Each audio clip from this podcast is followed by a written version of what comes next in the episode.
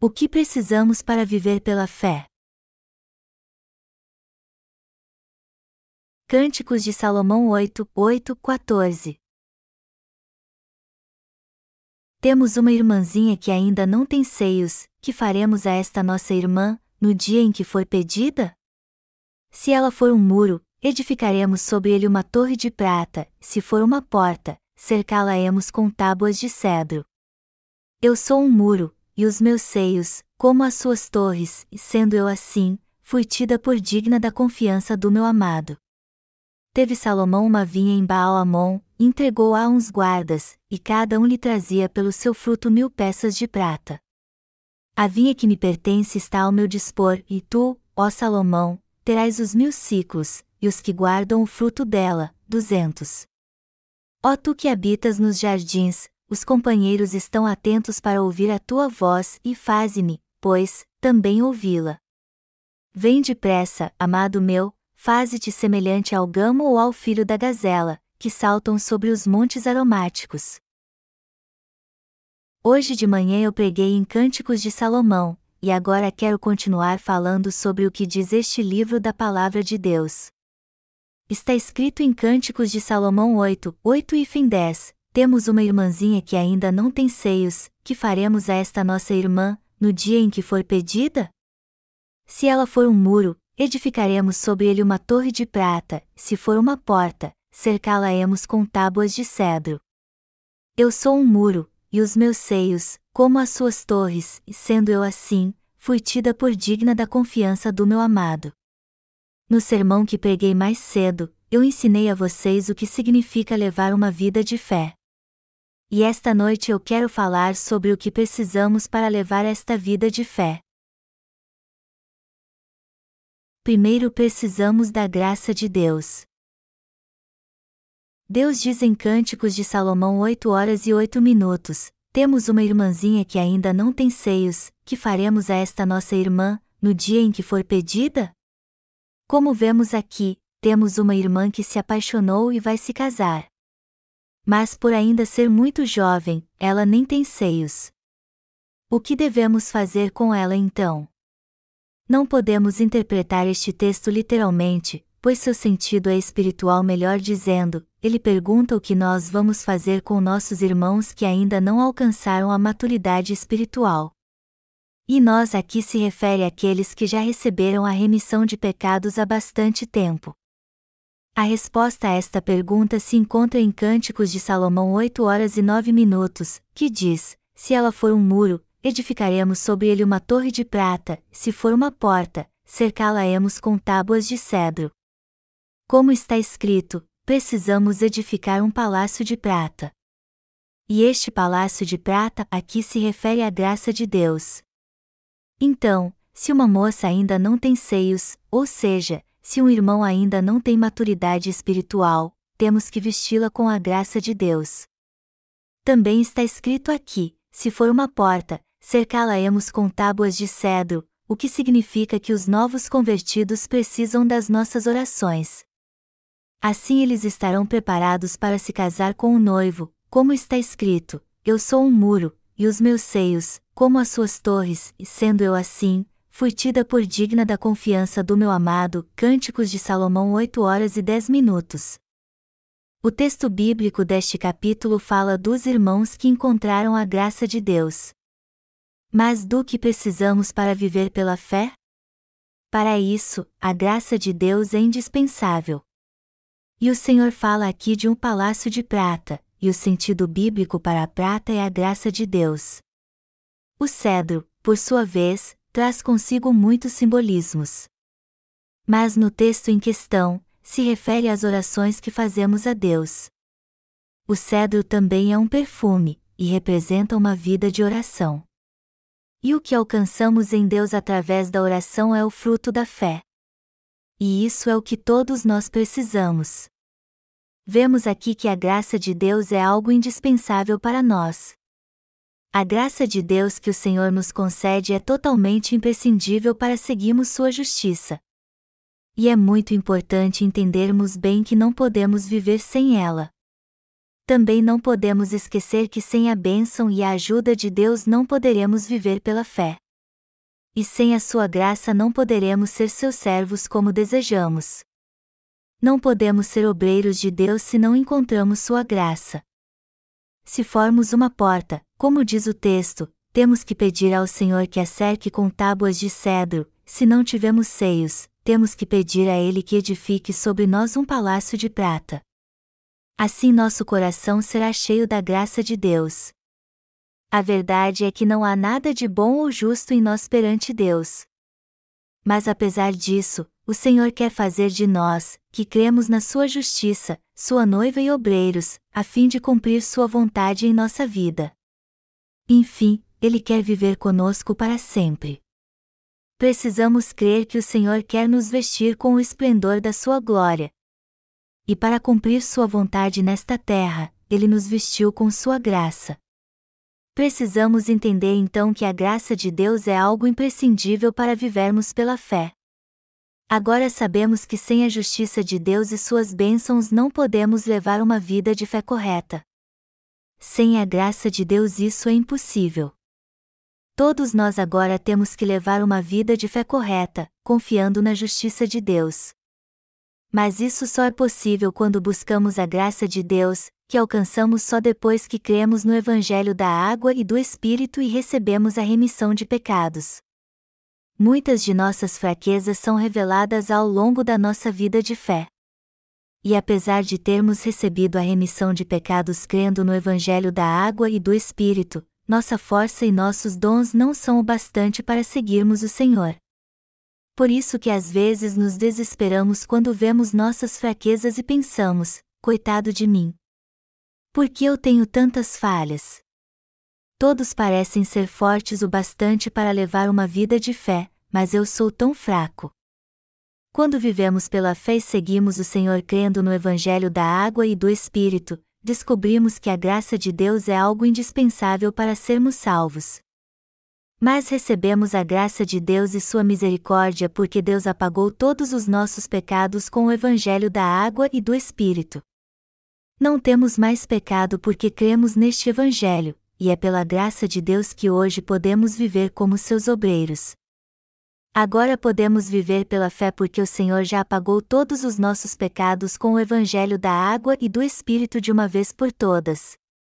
A fé e as bênçãos que recebemos não se referem apenas à remissão de pecados e à palavra de Deus, mas também aos dons da graça que Ele nos dá no tempo certo.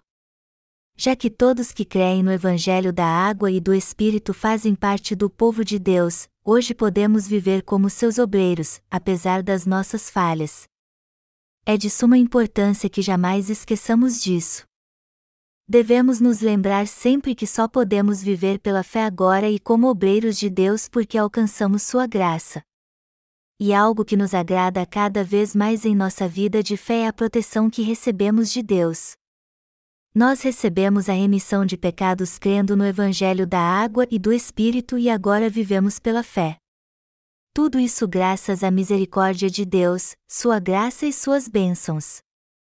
Em outras palavras, Deus nos veste com sua graça todos os dias para que nós, que cremos no Evangelho da água e do Espírito, possamos viver pela fé. E é o próprio Deus que torna isso possível quando dedicamos nossa vida nesta terra ao ministério do Evangelho. Temos vivido como obreiros de Deus devido à sua graça e apesar das nossas falhas. Podemos ver aqui que tudo isso acontece porque Deus nos ajuda ao longo da nossa vida de fé.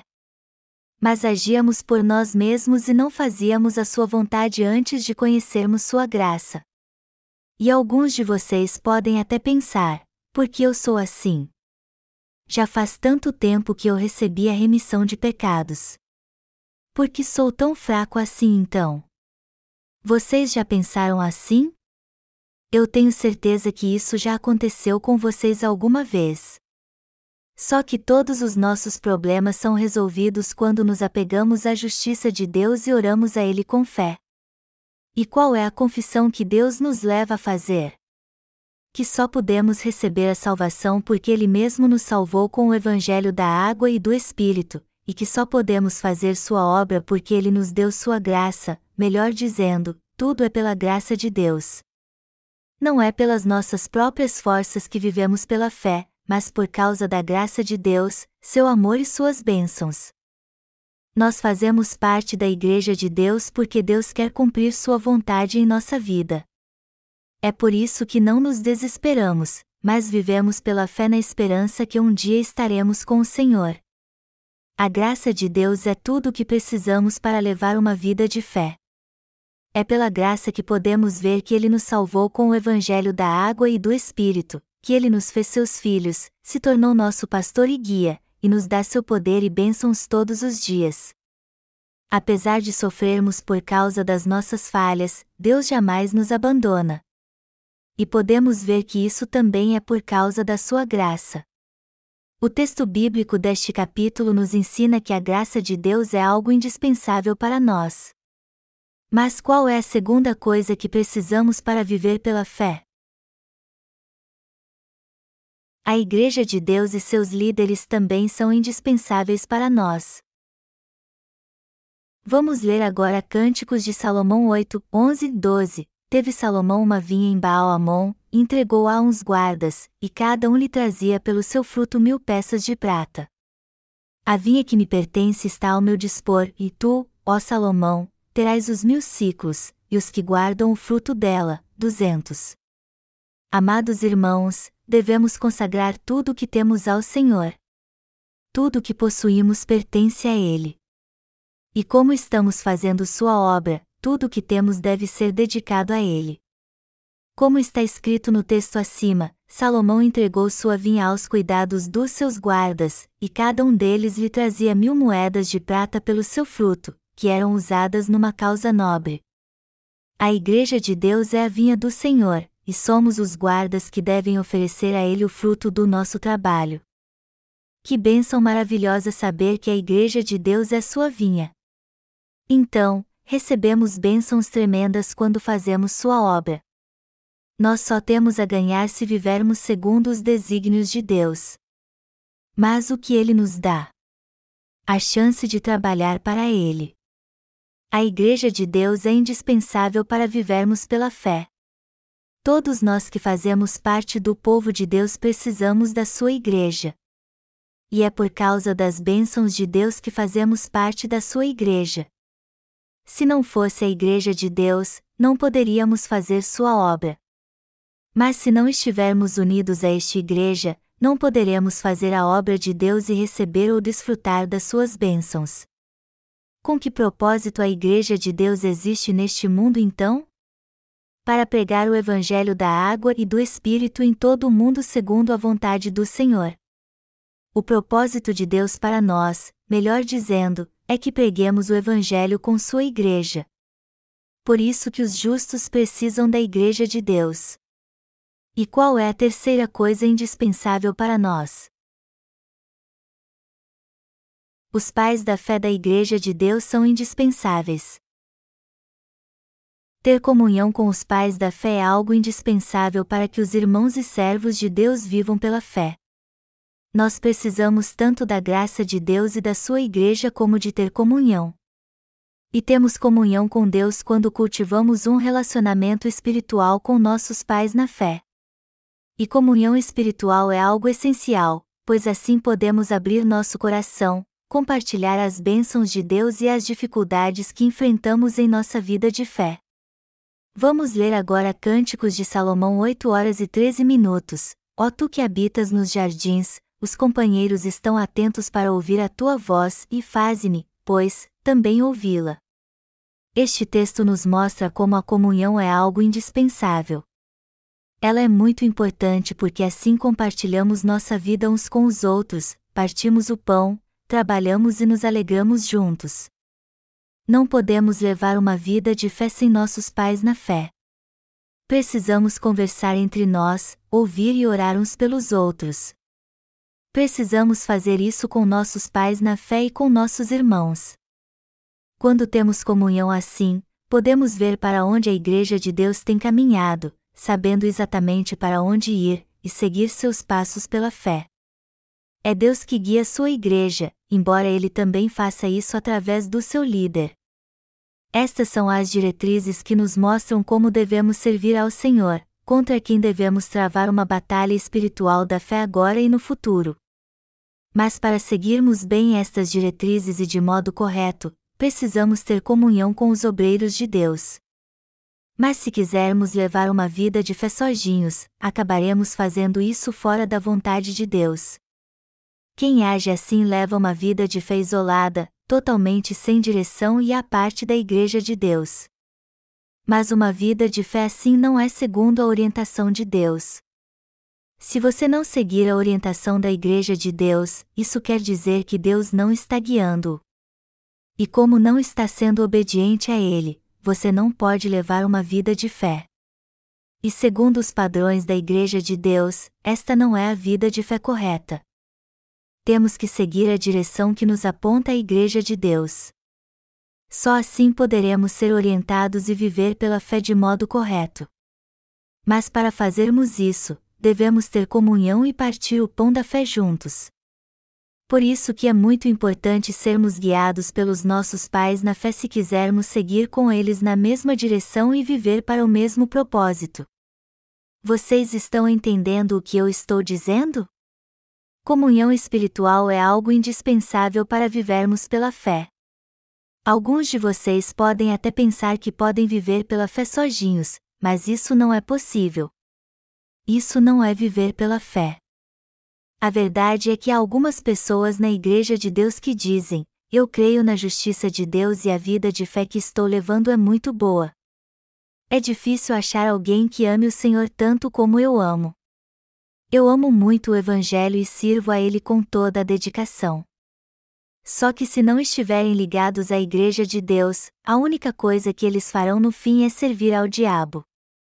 A vontade de Deus para nós é que preguemos o Evangelho da água e do Espírito no mundo todo e apoiemos o ministério deste Evangelho.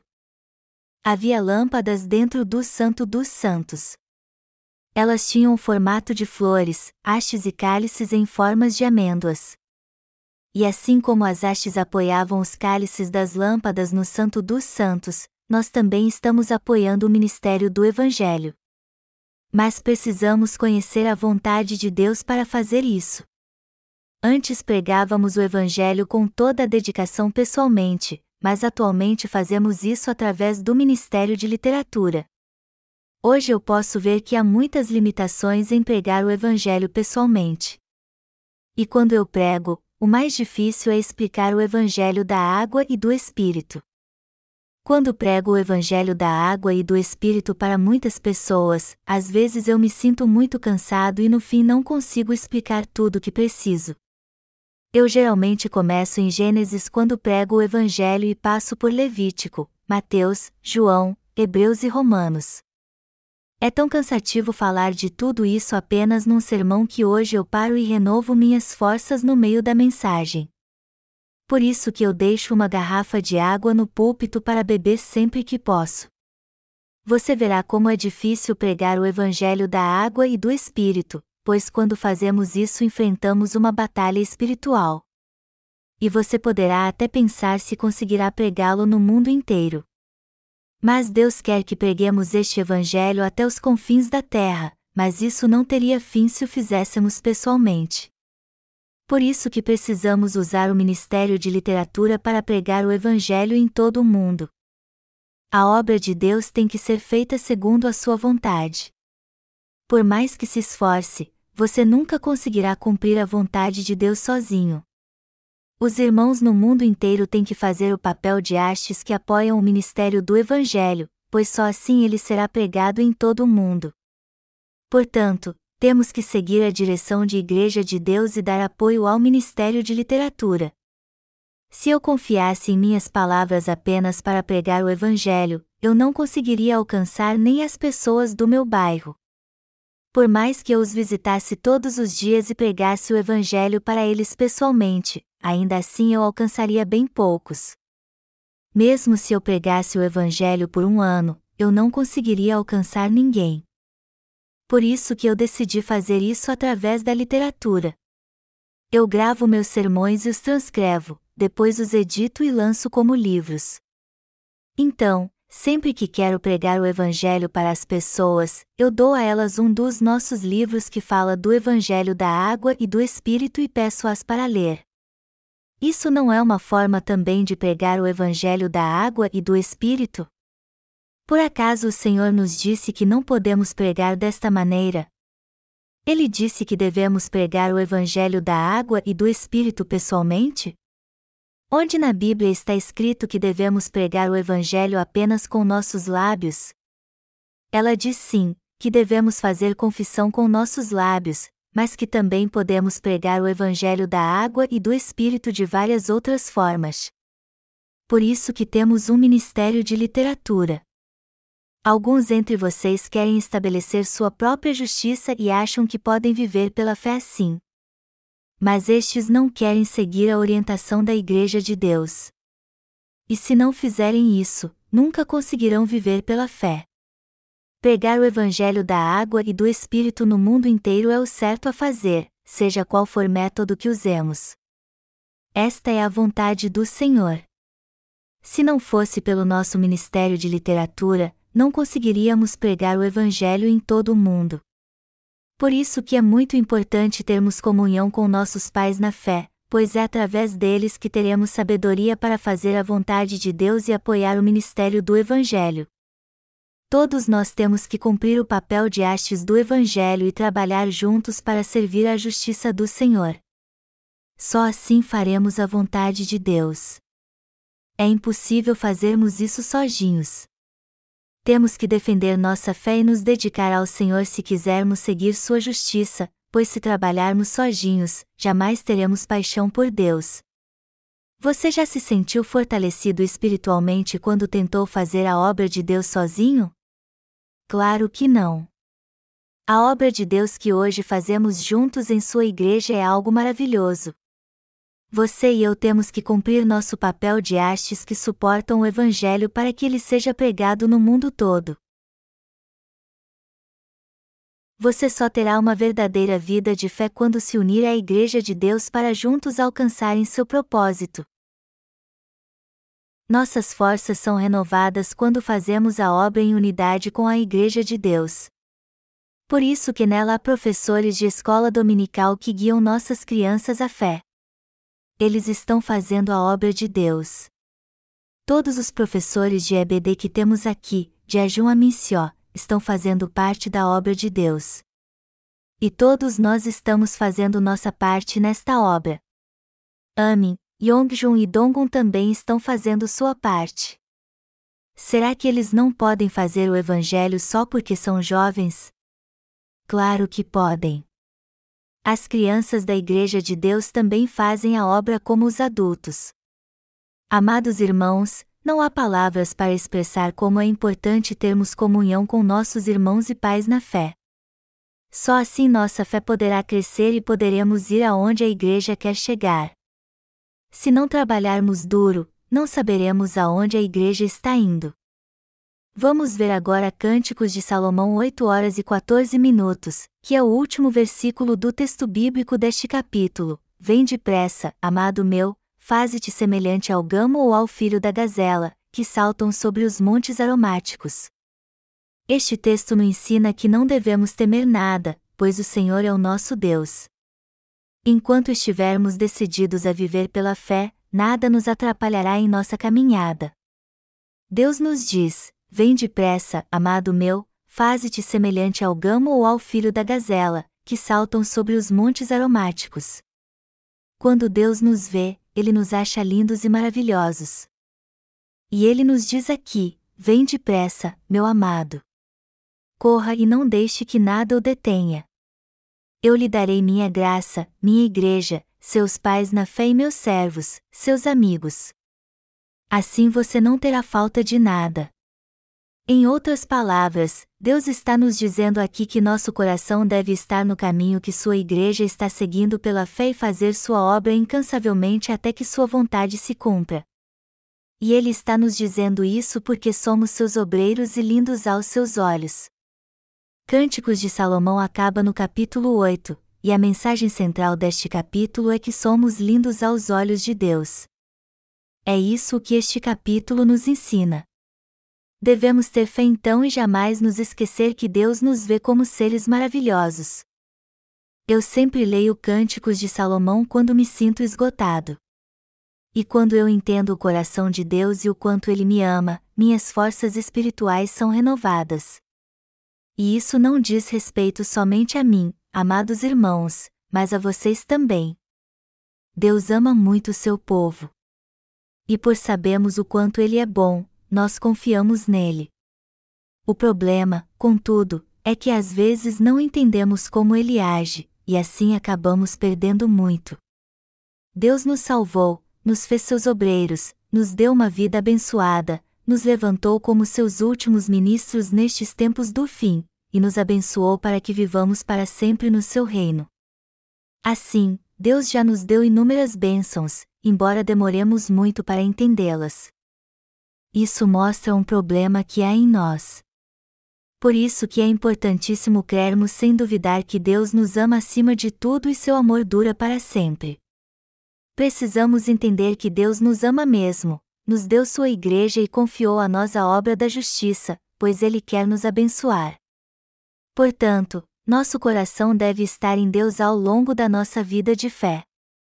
O Pai nos salvou de todos os nossos pecados com a água, o sangue e o Espírito ao enviar seu Filho.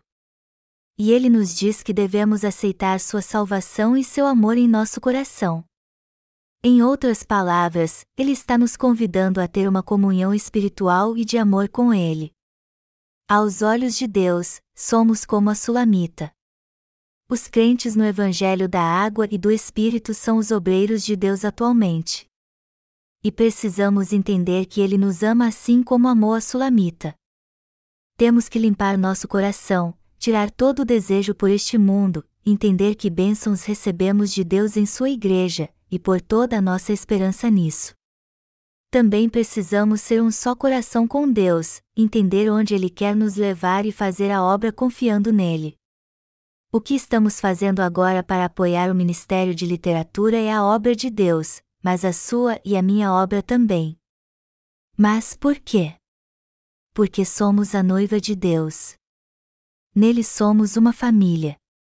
Isso quer dizer então que a obra de Deus também é a nossa obra. De agora em diante, somos a noiva de Deus e sua obra é a nossa obra. Então, tudo o que fizermos na obra de Deus, temos que fazer como se fosse a nossa obra também. Eu mesmo faço a obra de Deus como se fosse minha, pois é assim que realmente me sinto. Por isso que eu tenho feito a obra de Deus até hoje, pensando nos dias que virão e me preparando para o futuro. Eu sempre penso no que precisarei fazer no futuro a fim de me preparar para isso. Suas necessidades estão sempre em minha mente também, pois quero ajudá-los como puder. Eu fico pensando em como posso ajudá-los a gozar de boa saúde para servir ao Senhor com dedicação até o dia em que estaremos com Ele. Pensar nas suas necessidades futuras também é fazer a obra de Deus, e a minha obra também.